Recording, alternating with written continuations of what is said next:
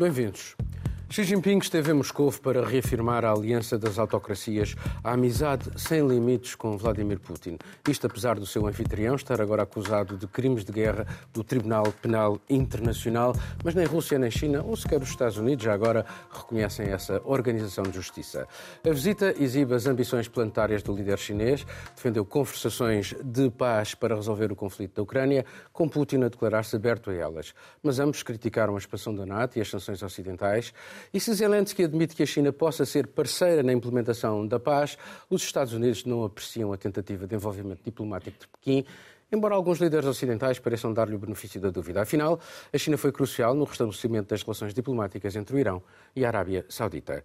Xi Jinping e Putin selaram ainda uma parceria política e comercial que, na prática, mete a Rússia ainda mais nas mãos da China. Ela tem sido determinante para Moscou, é agora o seu maior parceiro comercial, em grande parte devido à energia comprada a baixo custo. Sem o dinheiro de Pequim e as importações de alta tecnologia, a Rússia provavelmente não poderia arcar com a sua guerra contra a Ucrânia por muito mais tempo. Marcelo, como pode Pequim declarar uma amizade sem limites com a Rússia de Putin e ao mesmo tempo reivindicar o papel de mediador? Pois é isso mesmo. É a grande quadratura do círculo para Xi Jinping. Tu falaste em ambições planetárias. Eh, eu acho que para ter um mínimo de ambição, não digo planetárias, mas de, de, de mediador entre, entre dois eh, Estados em guerra, um agredido e outro agressor, deveria pelo menos falar com, com Zelensky esta semana. Uh, para além, à espera para além disso. da visita, estava à espera de um telefonema. Mas ainda pode acontecer, não é? Uh, sim, sempre. O telefone está sempre aí pronto para, para tocar. Mas uh, eu acho que, que, que Xi Jinping tem este problema. não consegue falar com Zelensky como fala com Putin. Putin é um, é, um, é um ditador, é um autocrata que que, que, que, radicalizou cada vez mais a, a, a sua, o seu controle do, do, aparelho de comunicação na Rússia. Uh, Zelensky é um, é um líder que atua cada vez mais numa sociedade aberta uh, e, e, pode até, foi chamado grande comunicador, e pode até vir a a, a descobrir uh, o, o, jogo, revelar o jogo, o jogo, Deixa-me só fazer aí um pequeno parênteses. Quando tu falas em sociedade aberta, uh, a comunicação social uh, ucraniana não é assim tão aberta quanto não, mas falo, mesmo, falo, falo, atua cada vez falo mais da, na sociedade aberta é exatamente o oposto. Falo Se da presença, vez foi aberta, deixou de ser. Não, falo da presença, não, falo da presença de, não, não me parece, mas falo da presença de Zelensky na comunidade, na comunicação social ocidental cada vez mais presente. A sociedade aberta até diria, e foi por isso também foi criticado, a sociedade do espetáculo, com uma presença festivais de cinema, em Itália fez uma comunicação no Festival da Canção, enfim. É um grande comunicador e, e acho que isto assusta, acho, não, não sou eu apenas a dizer isso, assusta uh, um mediador como Xi Jinping, porque, porque, porque Xi Jinping quer ainda ficar com o seu jogo bastante, bastante encoberto. Porquê? Porque, por um lado, Bem, nós vimos nesta viagem, ganhou, eh, provavelmente continua a, a, a, tirar eh, proveito da necessidade da Rússia vender as suas matérias-primas eh, à China. Eh, mas, portanto, deste ponto de vista, a viagem foi com certeza eh, útil. Eh, mas, por um lado, precisa da amizade com Putin, porque, porque aquilo que, no fundo, para o Ocidente e para a Ucrânia, de certeza, seria o ideal é, é, seria uma mudança de regime na Rússia, mas eh, Pequim não quer uma mudança de regime demasiado Aliás, o, ocidental. O, o Xi Jinping chegou a fazer, ele que está sempre a criticar a ingerência dos Estados Unidos noutros Sim. países, acabou por endossar a candidatura ou recandidatura de, de Vladimir Putin à presidência quando o, o Putin nem sequer se declarou uh, candidato exatamente, às sim, exatamente. eleições. Chegou, portanto, chegou é, a fazer esta portanto, candidatura nas eleições. Isto não é uma ingerência? E, exatamente. Mas porquê? Porque precisa, uh, precisa de Putin, também precisa precisa de não se encostar demasiado a Putin. Putin é um líder cada vez mais uh, isolado e, a, e, e, a, e a, a, ação eh, judicial do, do Tribunal Penal Internacional tornam ainda mais isolado, mesmo dentro dos países que uh, ficaram neutrais nesta guerra. Estamos a falar de 60 países, apesar de tudo, e, e, e países como a são Índia. Muitos, são, exatamente, uh, são os países mais como neutrais, o Brasil. Mas que não, Brasil. Exato, exato. que não aplicam as sanções são a maioria. Ex exatamente. Mas, mas que ah, muitos destes assinaram o Tratado de Roma e, portanto, reconhecem a jurisdição do, do, do, Tribunal Penal Internacional. Aliás, a própria Ucrânia reconheceu... Mas, mas a Ucrânia também não... não, não, não... Mas reconheceu a jurisdição Sim, em 2014. Tá eh, Os Estados Unidos também, eh, inicialmente... Os Estados Unidos uh, saíram, saíram não, a Rússia também. Mas já agora só uma questão. Porquê que Kiev, por exemplo, não uh, fecha completamente as portas à, à China?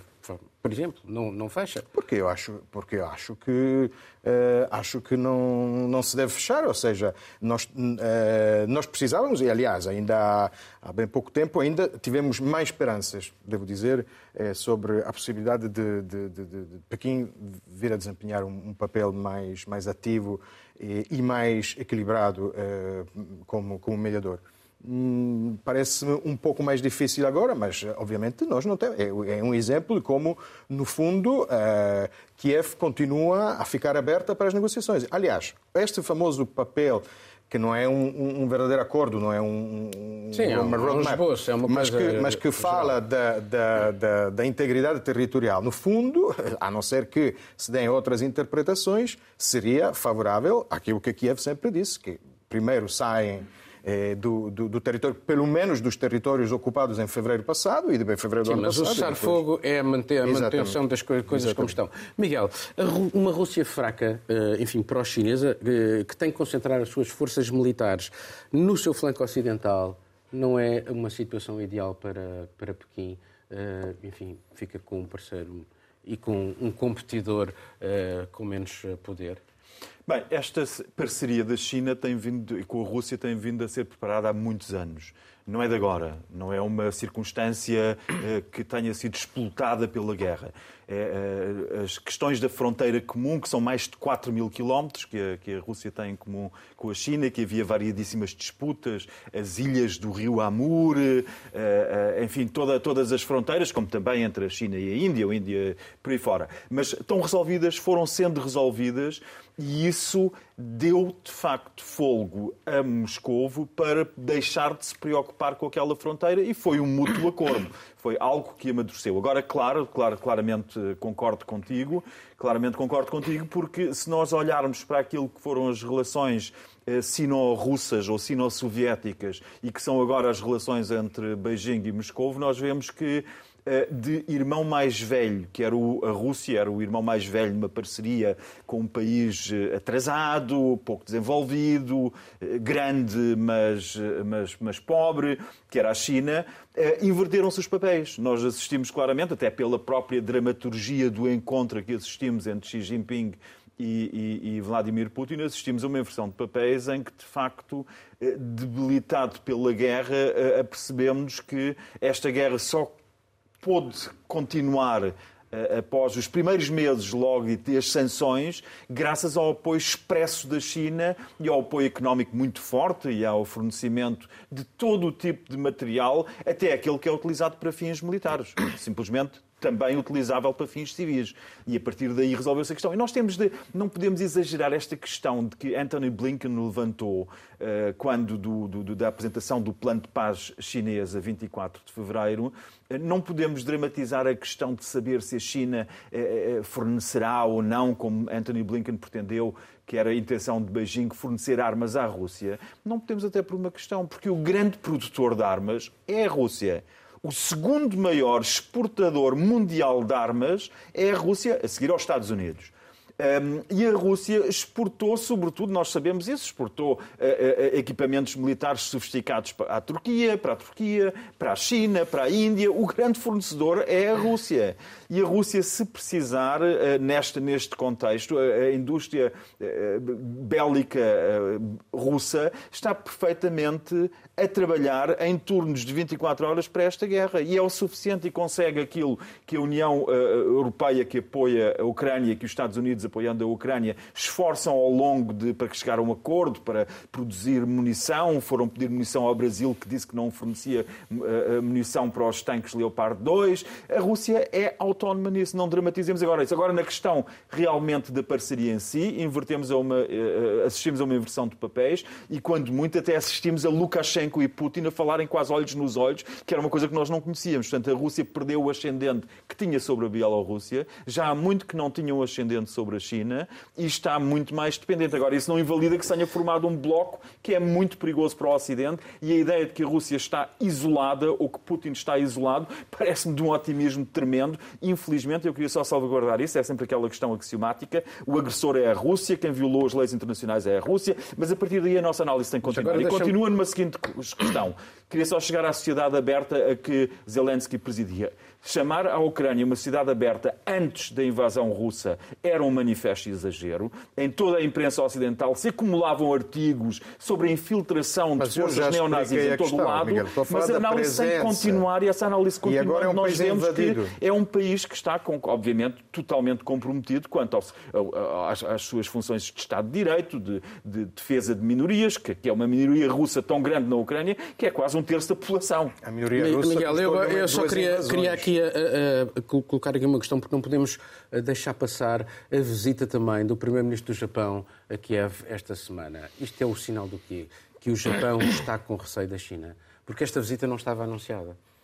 Bem, a visita não estava anunciada, como nenhuma delas tem estado a Kiev, e a questão também é que, a que é que se deve esta encenação de visitas não anunciadas? Quem é que não pode saber que vai... O, o, o primeiro-ministro chinês, foi, japonês, foi o último do G7 a ir a Kiev, todos os outros já lá tinham estado. E são sempre visitas não anunciadas, visitas surpresas, assistimos a esta dramaturgia quando Moscou é sempre informado de antemão. Então, não, o não anúncio das visitas dirige-se a quem? A quem é que se dirige? A Moscou não é, porque Moscou é informado. Agora, de facto, é importante porque o Japão tinha a obrigação de o fazer, não só para uh, tomar uma posição em parceria com os seus uh, uh, colegas do G7, o primeiro-ministro japonês, como também, de facto, para se demarcar em relação à China. Uh, Caroline, é curioso porque, de facto, esta relação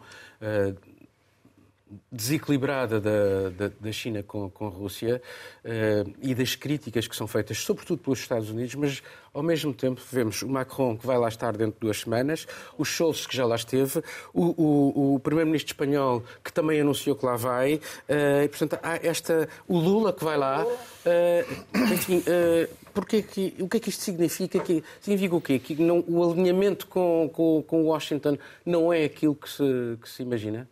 Eu acho que sim, principalmente depois dos desdobramentos, não é? Temos já um ano de guerra, então quando a gente olha para o que era no começo e para o ponto que se chegou agora, ah, nós já comentamos aqui no programa também da questão de, ah, será que dá para isolar a China, por exemplo? Ou será que dá para criar um cenário de não dependência de alguma coisa? Até que daria, mas nesse momento não é o cenário que existe. Então, todas essas visitas eu acho que são um sinal muito claro de que pode não haver um alinhamento tão direto, mas como existia com os Estados Unidos e com o que os Estados Unidos pregam e propagandeiam, por exemplo, com relação a criar, a, a levantar essas questões de ah, a China está pronta para fornecer as armas para a Rússia, ou a China está pronta para intervir de maneira a intensificar a guerra, ou até mesmo falando da questão da ameaça nuclear, por exemplo, que é isso que a gente vê que os Estados Unidos faz e os outros países estão cuidando da sua agenda dentro do que eles acreditam que é o, o principal nesse momento. Eu acho que a gente viu nessa visita a, o reforço, não é, dessa amizade sem limites, que é o que Xi Jinping e Putin já tinham falado. Mas tu achas que é o mundo que, que quer ir ter com Xi Jinping, porque a China é incontornável, ou ao mesmo tempo esta, esta ofensiva de charme eh, por parte dos europeus e por parte também do uhum. presidente do Brasil é para evitar que uh, ainda mais os laços entre Pequim e Moscou? Eu acho que. A, Ou são os, as duas, os duas, dois. duas Eu coisas. acho que as, du, as duas. As duas coisas nesse ponto. Porque também penso que é inegável. Todo mundo tem medo do que poderia ser uma eventual aliança hiper um nível assim extremo entre China e Rússia. Eu acho que as pessoas, os países têm medo do que, é, do que isso poderia significar. Mas a China também aparentemente não está interessada nisso. Exatamente. E a gente precisa vê também precisa do Ocidente, precisa de manter aqui as suas relações. E a gente vê também pelo próprio posicionamento de Xi Jinping ao longo de todo esse período de guerra, não é? Aliás, o, o Miguel falou agora, isso, essa construção desse cenário, dessa aliança já vem de muito tempo. Por exemplo, na invasão da Crimeia, uma das primeiras coisas que Xi fez, e eles se encontraram também naquela altura, em 2014, foi dizer que a China entende os motivos para que a Rússia resolva a sua situação com a Ucrânia são os mesmos posicionamentos de agora também, não é? Quando a China coloca um, um, plano de paz que fala dessa soberania territorial, Essa soberania territorial significa o quê? A Rússia já está lá dentro. Já existem novas regiões invadidas, ocupadas e reclamadas pela Rússia. Significaria, então, deixar as coisas como estão, pelo menos para tranquilizar agora, cessar fogo, mas mantendo a Rússia já nessa nova área ocupada? Pois essas são questões em aberto, não sabemos. Uh, Exatamente. não sabemos. Então, que os próprios que- chineses não quiseram esclarecer até agora. por isso. Exatamente. Não, não. É uma, coisa- um position paper, foi um posicionamento, obviamente olhando muito para Taiwan, porque a China depois tem muito interesse, esquecemos de dizer, em, em- em ver como é que, que esta Claro. situação É um evolui laboratório. para, para decidir o que é que vai fazer em Taiwan. Sabe uma coisa engraçada que saiu dessa visita? Foi um- uma criação de inteligência artificial. Não sei se vocês viram, mas uma montagem, uma to- fotografia do que disseram ser Putin se ajoelhando perante a Xi Jinping. Uhum. E depois as agências todas foram fazer as checagens. Acho que a mais recente, até de ontem, foi da DW, mostrando como a inteligência artificial criou aquele momento. também Uma tivemos foto as muito detenções boa. de Trump. Exatamente, também. Então foi, Foi foi, um fato uma coisa. Mas eu, engraçado. aquela sim. fotografia de Trump no ginásio levantar halteres, eu comecei a suspeitar. Mas a, do- a do, a do, do Putin ajoelhado, por acaso, ficou muito boa. E foi preciso realmente dizer que era, que era falso. Vou pedir ao realizador para passar o separador para passar para outro tema. Pensava que era para passar. Falemos agora da invasão de um país por outro, no caso, um membro permanente do Conselho de Segurança da ONU, e sem que as Nações Unidas tivessem dado o seu aval. Passaram-se 20 anos esta semana da invasão do Iraque. A operação militar norte-americana baseada numa mentira. É bom frisar isto. Deixou um rastro de caos e destruição no Médio Oriente e ainda hoje as suas réplicas se fazem sentir. Ela é, em certa medida, a responsável por parte da desconfiança de muitos países do chamado Sul global quanto à suposta superioridade moral do Ocidente e dos valores que ele pretende defender. Foi um aniversário que poucos quiseram recordar. Miguel, Bem, a invasão começada em 2003 é a principal razão para os Estados Unidos terem combatido o Tribunal Penal Internacional. E não só não subscreveram o Estatuto de Roma, que fundamentou o Tribunal Penal Internacional, não só não subscreveram, como combateram ativamente com a exigência e pressão para que os cidadãos e políticos norte-americanos, responsáveis políticos e militares norte-americanos, nunca, em caso algum, pudessem ser alvo ou estar sob a jurisdição do Tribunal Penal Internacional. Isto torna particularmente hipócrita as declarações de Anthony Blinken quando vem agora falar da grande conquista e que foi este mandato de captura contra Putin, independente de ser merecido qualquer líder, incluindo Putin, ser perseguido pelos crimes de guerra que claramente já foram cometidos na, na, na Ucrânia. já agora, Miguel, e como é que tu interpretas este quase silêncio na imprensa ocidental relativamente a este episódio? Marcaram 20 anos. 20 anos é uma data que normalmente. Embaraçosa, é- essa, essa é uma questão, Paulo. É- Eu, eu, pessoalmente, e como jornalista, acho, e como cidadão, acho embaraçoso, acho triste, acho que nos desacredita enquanto eh, observadores isentos do mundo que nos rodeia e de capacidade de olharmos para as coisas sem que estejamos a replicar aquela lógica de jogo de futebol que é a nossa equipa perdoamos tudo, à equipa adversário não perdoamos nada, inventamos se necessário faltas, isto sou eu a utilizar linguagem futebolística como se eu dominasse. Faltam os termos técnicos, mas enfim, eh, tirando o espaço aéreo que não foi eh, eh, exclusivamente protegido por cima da Ucrânia, fez-se tudo, o Ocidente, os Estados Unidos, a União Europeia, nós em Portugal temos feito tudo para manter uma narrativa perfeitamente desequilibrada do que são as guerras. Aliás, não é só não apontarmos para esta guerra de invasão do, do, do Iraque pelos Estados Unidos e pelo Reino Unido e por outros países. E ainda Portugal, está, e que ainda está é um país completamente e desfeito. Portugal teve a dar a mão, apesar de depois ter sido tirado da fotografia, porque Durão Barroso não tinha qualquer eh, significado ao lado de Aznar e de, de- de Tony Blair e de Bush. Eh, mas Portugal também. E e é muito triste nós vermos que eh, não só silenciamos estes 20 anos de uma guerra que fez meio milhão de mortos, meio milhão de mortos, e que deixou um país de pantanas, totalmente de pantanas. Já antes não era um país que se recomendasse, mas ficou bem pior, porque está totalmente eh, ingovernável. E, e sem esquecer o episódio do Estado Islâmico que também nasce ali. que também nasce ali, e mais prisões da CIA, como tivemos em Guantánamo, como tivemos em Abu Dhabi, temos em Guantánamo, Al-Baghdadi, Al-Baghdadi que se- surgiu numa prisão da CIA. e, e que há muitas, muitos indícios que continua a haver prisões da CIA destas pela, pelo Iraque fora, pelo Médio Oriente fora, eh, centros de detenção ilegais, tal como a China também tem, eh, e que se começam, começam a ser reveladas, e, e esta hipocrisia mostra que realmente, depois, eu acho ainda mais chocante no caso das vítimas, que as vítimas ucranianas, que são merecedoras de toda a nossa solidariedade desta guerra, existem ao contrário de outras vítimas, aquele meio milhão de pessoas que morreram, que é como Mas se que nunca tipo de solidariedade? É que, é- Merecem que tipo de solidariedade? Essa é que é a grande Toda. questão. Toda. Uh, Carolina, apoio- Carolina, apoio armado. que lições, que lições é que o Ocidente devia ter tirado, uh, ou deveria ter retirado, e que não retirou? Porque, afinal de contas, realmente quase não se fala nisto. Passou realmente batido, né? A gente estava conversando e foi constrangedor, de fato, olhar assim para os grandes veículos norte-americanos, por exemplo. Eu acompanho alguns podcasts e New York Times. No dia não teve nada, por exemplo, né? Então é, é muito engraçado acompanhar isso. Ah, Isto tem a Eu ver, lembro. tem- achas que tem a ver com a guerra na Ucrânia para não dar argumentos uh, uh, suplementares uh, à Rússia, porque de facto, enfim, uh, é exatamente, foi exatamente um membro permanente do Conselho de Segurança das Nações Unidas que violou a soberania territorial de um outro país. O paralelismo está feito. Eu acho que pode ser, mas eu acho que mais do que isso, eu acho que pode ser também alguma vergonha por ter comprado o que era, naquela altura, a justificativa, não é? É como tu disseste, aquilo foi uma mentira. Criaram um fato para justificar a invasão de um país.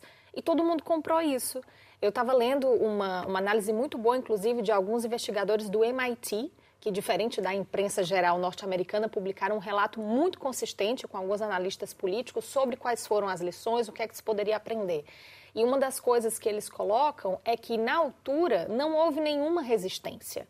Alguns poucos cientistas e intelectuais. Mas desculpa, a Alemanha publicaram- não participou nessa coligação. A França e a não Rússia. participou exatamente porque sabiam que eram Que coisas era um fabricadas. factoide, Agora, para dizer toda a país. solidariedade com as vítimas, pegando no Marcelo, faltava só a Alemanha e a França terem fornecido armas ao Iraque para se defender contra o agressor. Isso não fizeram. Não fizeram. Nem sanções. Mas era, era Nem nesse tribunais. sentido de dentro do país terem comprado essa ideia. Então, talvez muito do que se viu depois foi, relação, foi em relação a isso. Ninguém quer assumir que também entrou naquela, naquela ideia e justificou e comprou como verdade aquela causa. A invasão na época, eu lembro muito do que se falava do que eram os objetivos. Era acabar com as armas de destruição em massa, era tirar o Saddam Hussein do poder e colocar o país de novo no caminho da democracia. Mas a ação foi tão intensiva de maneira contrária que hoje é como Miguel diz, o país está acabado, está ingovernável, a gente não viu o que seria colocar de novo esse país no caminho da democracia. Eu uma vez conversei com algumas famílias ah, que migraram para Portugal, saíram ah, recentemente, há coisa de três, quatro anos, e vieram para Portugal tentar dar uma vida melhor para os filhos. E eu conversei com uma menina de, na altura, isso faz um ano, cinco, seis anos na época. E eu perguntei, ah, mas por que, que tua família resolveu vir aqui para Portugal? E ela disse, porque lá não dá. Meu pai disse que lá não dá. Imagina uma criança, ela já só tem cinco anos agora, não é? Ou seja, cresceu no que foi o, o momento de ver a, fa a família tentar sobreviver e essa criança nasceu há cinco anos dentro desse contexto. Essas famílias, o que passaram? São, hoje, a, a Delancet estima 600 mil mortos. Então, é um país completamente arrasado que não tem possibilidade agora de se recuperar. Paulo, só uma É, coisa isso- para acrescentar só ao que tu disseste, é que dentro da comparação e da, da- da- da simetria das situações, o falso pretexto de Putin para desnazificar um, um regime, apesar daquilo que a imprensa ocidental escrevia sobre a Ucrânia antes da invasão, mas esse pretexto da desnazificação corresponde exatamente ao pretexto de combater o terrorismo internacional no Iraque, que foi o que os Estados Unidos fizeram. Iam lá combater o terrorismo internacional. Estes vão para lá desnazificar. É a papel químico uma situação igual de uma guerra eh, absolutamente inaceitável. E a verdade é que, de facto, eh, não há responsáveis, não há tribunais internacionais, etc. Marcelo, Eu não, não concordo com a moldura em que todos estes discursos estão a ser feitos. mas, porque- mas esta guerra retirou ou não argumentos ao Ocidente? Totalmente. Não, não, não retirou argumentos aqui. É, é assim, existe no Ocidente uma, um sentimento anti-americano e anti-ocidental, em geral, no Ocidente anti-ocidental, precisamente porque estamos numa sociedade aberta em que este tipo de críticas até são bem vistas. não? Que e justifica acho muito bem. falsificar provas nas Nações Unidas. Não, não. Criticar a falsificação de provas. Eu não estou a negar a falsificação de provas. Aliás, já falei aqui várias vezes. Agora, e- este, este anti-americanismo ou anti-ocidentalismo chega a ser sobretudo neste caso patológico, e como todas as patologias, como todas as doenças, tem causas, tem vírus e tem bactérias. Esta é uma delas. O que os americanos fizeram no Iraque é gravíssimo. E é um vírus é? Que, que, que, contribuiu a este anti-americanismo. E, e, podemos. E contribui, contribui, contribui. E podemos ir até mais, mais para trás. Todas as tensões da Guerra Fria. A Itália foi um país particularmente quente nos anos 60 e 70. Um, ou se quisermos, durante toda a chamada Primeira República, as décadas de pós-guerra. Mas uh, uh, estas tensões eh, condicionaram imenso a vida democrática dos nossos países. Para não falar da América Latina, né? para não falar precisamente daquilo que aconteceu no, no, nos países da América Latina. Uh, em que sempre, aliás, em que sempre as tais eh, inteligências críticas do Ocidente criticaram o conceito de, de, de, espaço eh, de influência americano. Só que, de repente, agora todos ficam encantados com o Ruski Mir e com o mundo russo. É isso que eu acho que é incoerente. Agora, dito isto, eu não tenho pessoalmente nada a dizer para defender o que os americanos fizeram no Iraque. Eh, o retrato que deram, assino por baixo, de cruz, foi horrível. Eh, mesmo assim, deixa-me ainda dar uma pequena nota, já que várias vezes falamos do Tribunal Penal Internacional. Eh, esta, esta acusação a Putin não é uma acusação pela agressão, é uma acusação Sim, de deportação de crianças, crianças, que é uma Porque não é, não é por acaso, porque os juízes têm uh, o seu. Uh, enfim, conhecem o, o, seu trabalho e o seu, qual é o seu Com mandato. Certeza. E, portanto, têm que criar, têm que construir uma, uma acusação que seja sustentável no que, tribunal. E ainda bem que existe o Tribunal Penal Internacional. Vamos passar para outro tema.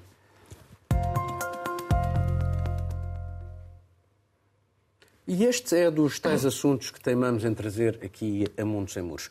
Falamos da bomba relógio climática, do recente relatório do painel intergovernamental para as alterações climáticas das Nações Unidas. Temos sentido os sinais e impactos cada vez mais devastadores. Esta semana, a Califórnia sofreu mais um efeito de um ciclone invulgar e se em alguns locais tem havido chuvas torrenciais, noutros há vagas de calor, secas, consequências da subida das águas do mar, tudo fenómenos associados a um clima em mutação. Após oito anos de trabalhos, as conclusões dos cientistas não têm apelo, a não ser para um punhado de céticos.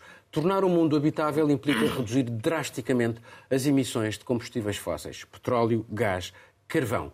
E será necessário repensar as cidades, mudar a alimentação, a forma como nos deslocamos, parar com o consumo desenfreado dos recursos do planeta.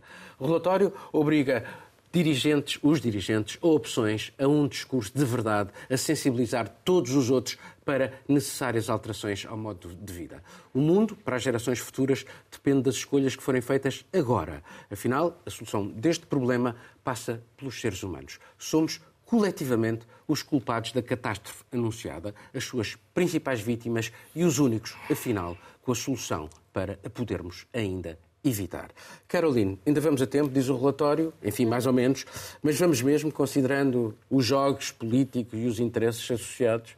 Ainda vamos a tempo, segundo o relatório, os próximos sete anos são os cruciais, não é? Para a gente tentar reverter alguma coisa.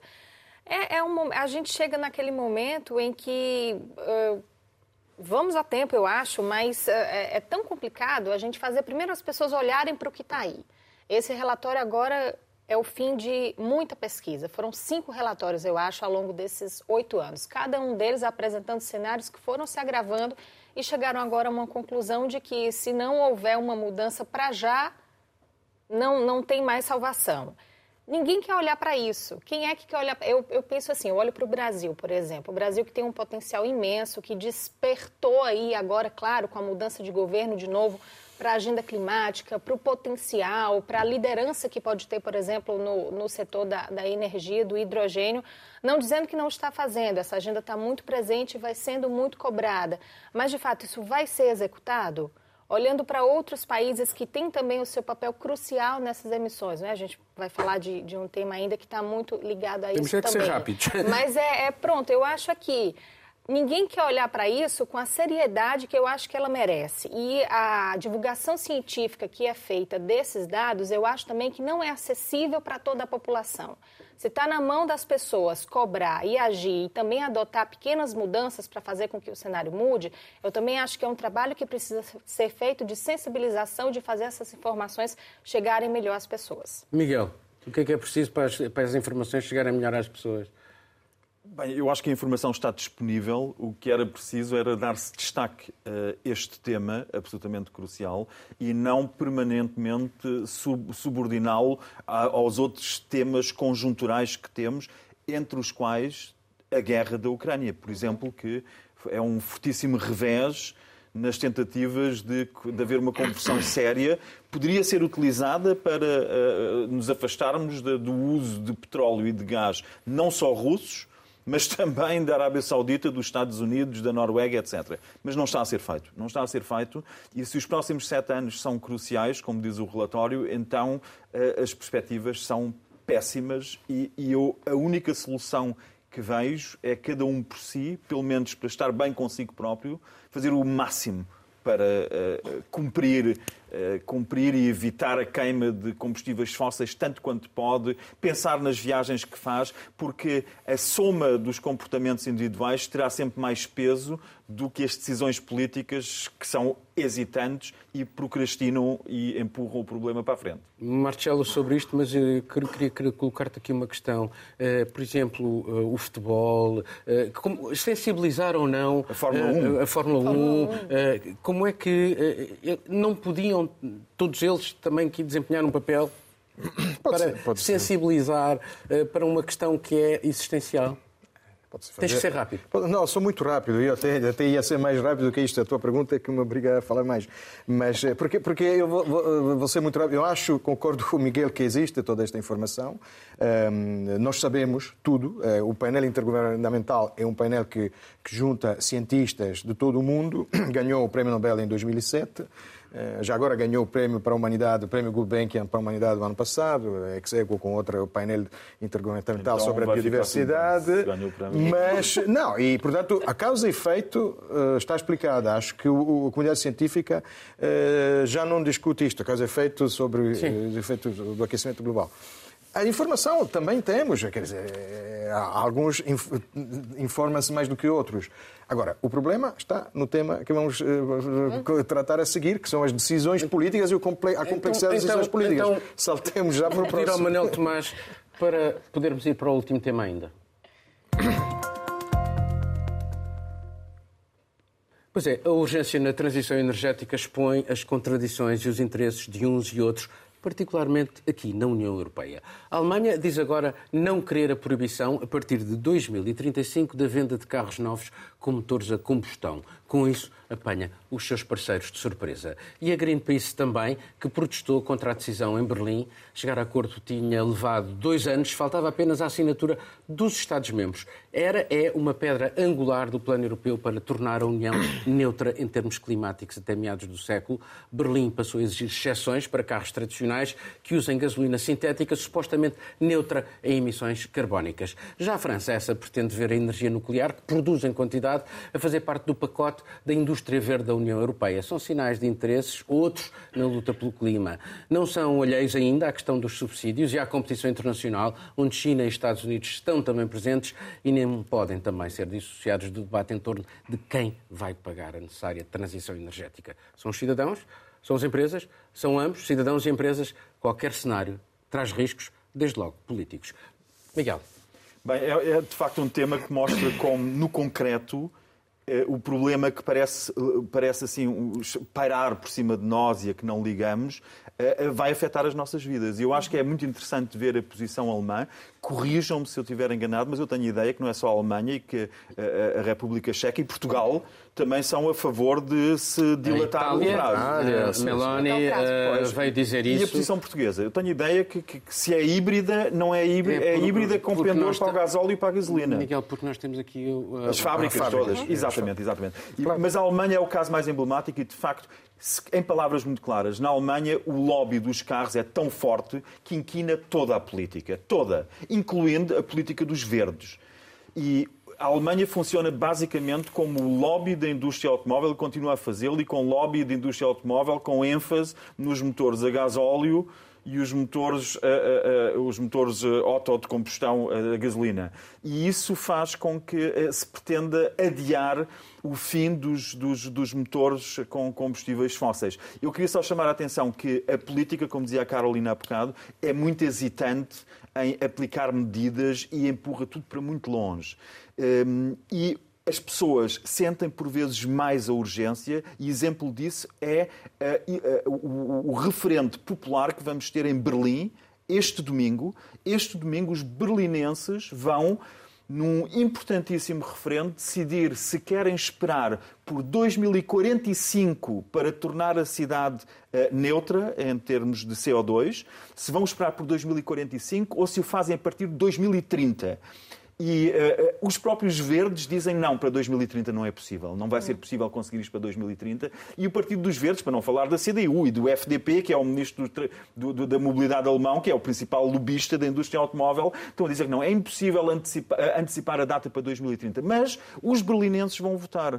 E se um quarto dos berlinenses forem votar e a maioria deles disser que sim, nós queremos antecipar para 2030, isto torna-se uma obrigação para o poder político cumprir esta meta. E isso é muito interessante, porque é o primeiro caso que eu conheço com, com, viabilidade, neste momento está a liderar o sim, sim antecipar, apesar de toda a gente dizer que é impossível. E o, o líder da, da, da indústria de, de, de alemã diz: não, não, porque isso é impossível antecipar de 2045 para 2030, porque senão o governo alemão já o teria feito, ou a União Europeia. E isso é um argumento caricato. É falacioso. É, está falacioso. sempre a empurrar para a frente. E vamos ver se as pessoas decidem que querem reduzir para metade os carros nas cidades de Berlim. É só Berlim, mas por algum sítio começa-se. Isto pode ser um movimento muito forte e eu estou muito esperançado que este domingo os berlinenses decidam antecipar em 15 anos e já a partir de 2007 converter os aquecimentos todos da cidade, que neste momento ainda são 90% a gás e a gasóleo e a outras formas de energia fósseis,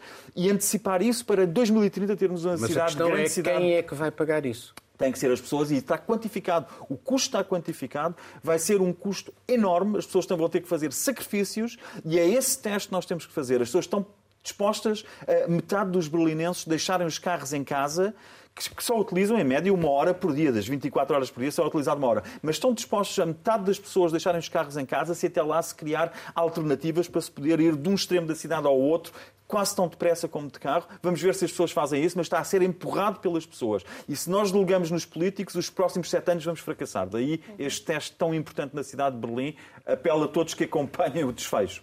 Uh, uh, Marcelo, uh, Giorgia Meloni traz um argumento para manter, para alterar este acordo que já tinha sido feito e levou dois anos. porque, diz ela, é que a UE deixaria totalmente dependente de veículos elétricos e é a tecnologia que a China domina. Isto é um argumento que colhe, ou porque não há de facto vontade política, ou e são os lobbies não, que estão não, aqui a pressionar? Giorgia Meloni não é a única que diz isso. Giorgia Meloni é uma das muitas, não é preciso ir à extrema-direita para ouvir estes argumentos.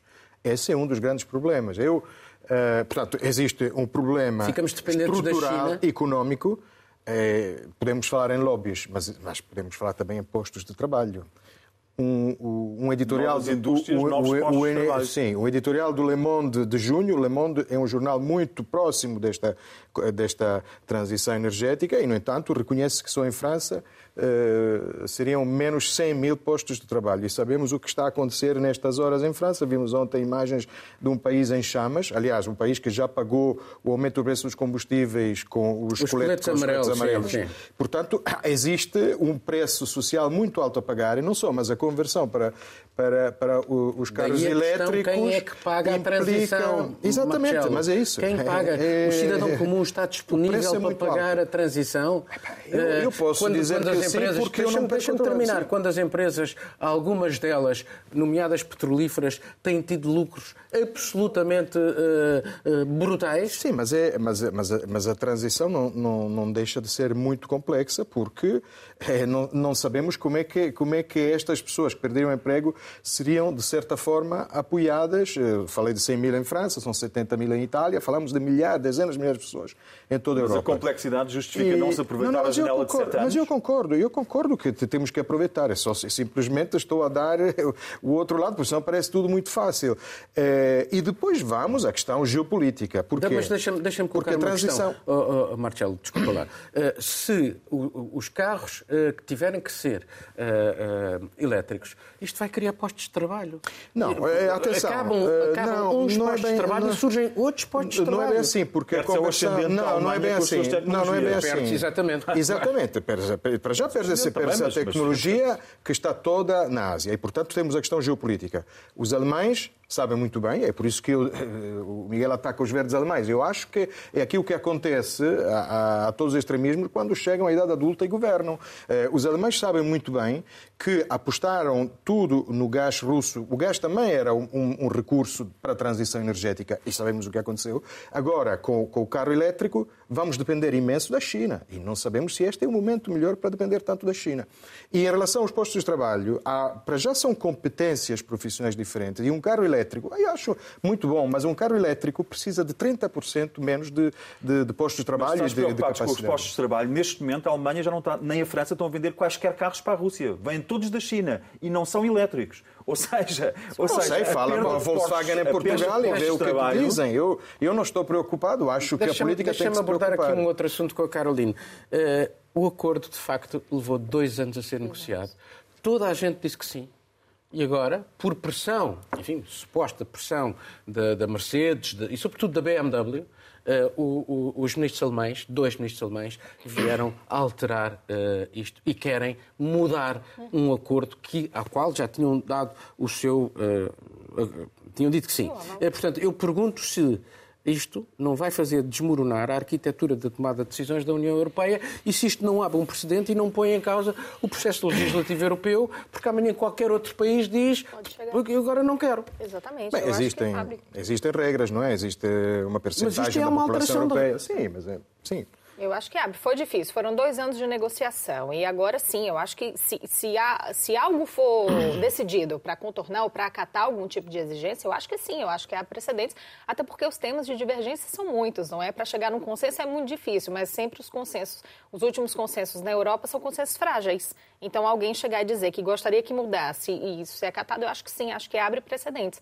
Mas é só para fazer um comentário muito rápido também sobre toda essa questão e custos, voltando ao relatório que era o nosso tema anterior, uma das coisas que o relatório fala é que o custo agora para se agir e mudar é muito mais baixo do que o custo depois para mitigar os impactos negativos que nós já sofremos, que é viemos sofrendo nos últimos anos. Então, é uma questão de pesar custos. O custo agora vale mais a pena, vai ser menor do que o custo daqui a sete anos se perdermos essa, essa janela que é o que é o indicado agora, não é? Quem é que está disposto a pagar isso?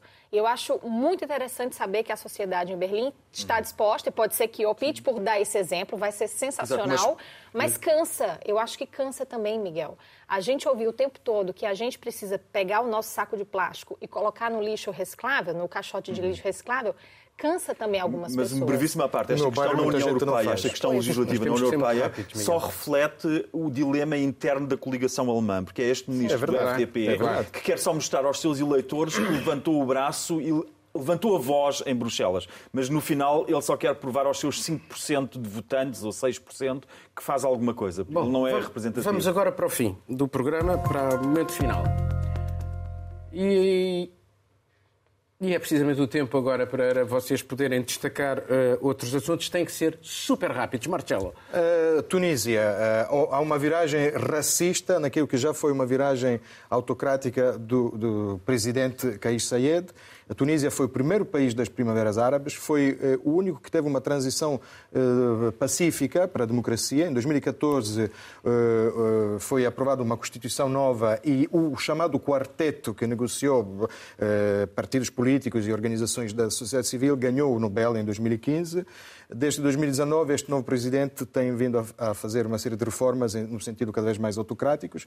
Eh, ganhou as últimas eleições em, eh, legislativas depois de ter eh, dissolvido o Parlamento em 2000. e, eh, ganhou em, em dezembro com uma participação no voto de 11% e agora acusa os migrantes subsaarianos de quererem invadir a Tunísia e de- acusa-os de substituição étnica, coisa que já Enfim, disse. já ouvimos isso. E isto eram imagens que estavam a aparecer eram de uma manifestação da oposição. Miguel. Eu fico na África subsaariana, pegando na- nas últimas palavras do Marcelo, e para completarmos o nosso discurso em harmonia, e eh, vou para o Uganda, onde pela segunda vez, depois- de 2009, na altura foi impedido pela ameaça de retirar apoios financeiros ao Uganda, mas temos agora em 2023 leis que penalizam a homossexualidade ao ponto de poder ir à pena de morte e para a homossexualidade à prisão perpétua, para quem, com a obrigação das pessoas denunciarem se sabem de existência de pessoas que pertençam, que sejam uh, homossexuais.